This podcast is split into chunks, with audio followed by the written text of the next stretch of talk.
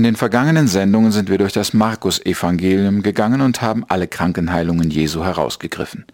Es war mein Anliegen zu zeigen, dass Jesus ein vollmächtiger Gottesmann war, der die Kraft hatte, die schlimmsten Krankheiten einfach durch sein Wort oder eine Berührung zu heilen. Ich wollte auch deutlich machen, dass jede Heilung anders war. Mal kam der Kranke zu Jesus und bat ihn um ein Wunder, mal rief Jesus den Kranken zu sich, Mal sprach Jesus ein Wort, mal berührte jemand sein Kleid und wurde gesund, und einmal steckte Jesus seine Finger in die Ohren eines tauben Mannes. Bei all den Heilungen, die Jesus vollbracht hat, gab es aber immer noch viele Menschen, die nicht geheilt wurden. So ist es auch heute noch. Manche Leidenden werden durch ein Gebet zu Jesus geheilt, andere aber nicht. Manchmal erwartet Jesus die Erfüllung von bestimmten Bedingungen, ein andermal heilt er einfach so, und wieder ein andermal hilft alle Anstrengung und aller Glaube des Kranken nichts. Jesus ist souverän und heilt, wen er will. Eigentlich ist Jesus nicht gekommen, um alle Kranken gesund zu machen. Er kam vielmehr, um selbst zu leiden und am Kreuz für unsere Sünden zu sterben. Aber seine Heilungen haben den Menschen seiner Zeit gezeigt, dass Jesus ein barmherziger, liebevoller und mächtiger Lehrer war. Die Berichte über seine Wunder helfen uns auch heute, den Sohn Gottes besser zu verstehen. Der Jünger Johannes schreibt am Ende seines Evangeliums folgenden Satz. Noch viele andere Zeichen tat Jesus vor den Jüngern, die nicht geschrieben sind in diesem Buch. Diese aber sind geschrieben, dass ihr glaubt, Jesus sei der Christus, der Sohn Gottes, und dass ihr durch den Glauben das Leben habt in seinem Namen. Das steht in Johannes Kapitel 20, Vers 30 und 31.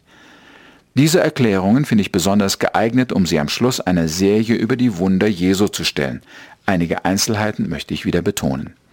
Erstens sagt Johannes, dass Jesus noch viele andere Zeichen tat, die nicht in der Bibel berichtet sind.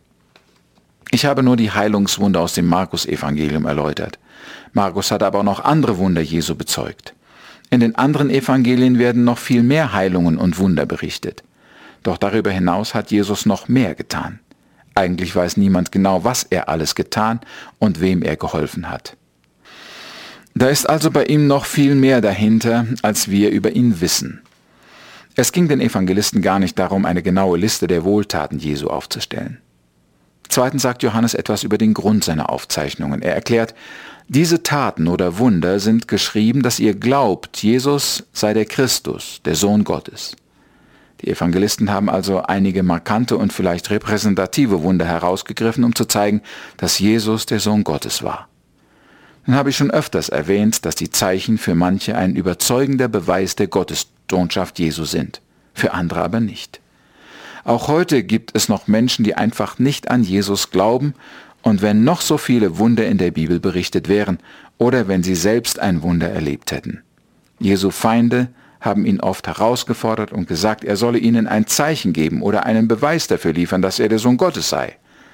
Sie konnten es aber nicht sehen, dass Jesus schon reichlich Wunder getan hatte, um sich zu legitimieren. Wer nicht glauben will, dem helfen keine Wunder und keine Beweise.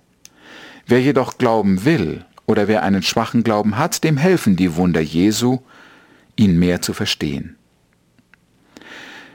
Drittens, weiter sagt Johannes, dass die Wunder Jesu in der Bibel berichtet wurden, damit die Leser glauben sollen und damit sie durch den Glauben das ewige Leben haben.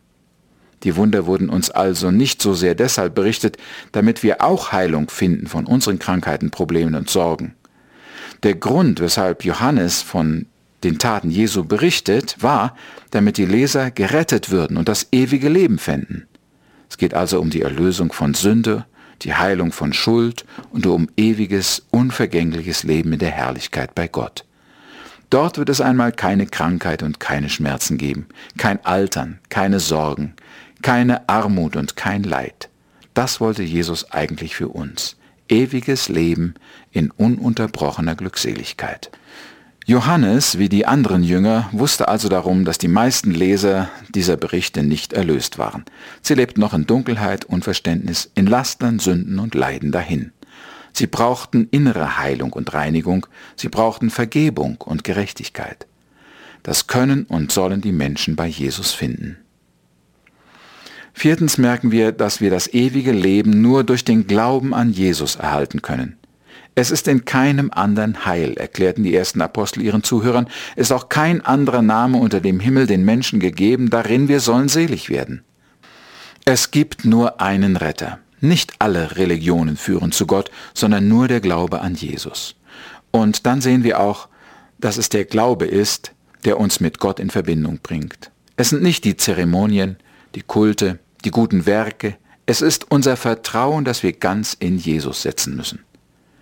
Wir haben also die Berichte über die Wunder und all die anderen Taten Jesu in der Bibel, damit wir glauben, dass Jesus der Christus, der Erlöser und der Sohn Gottes sei und damit wir durch den Glauben das ewige Leben haben.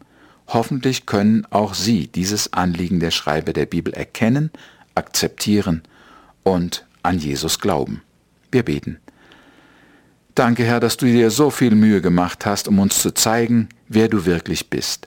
Und danke auch, dass du nicht nur unsere körperliche Heilung anstrebst, sondern die endgültige Heilung und das ewige Leben.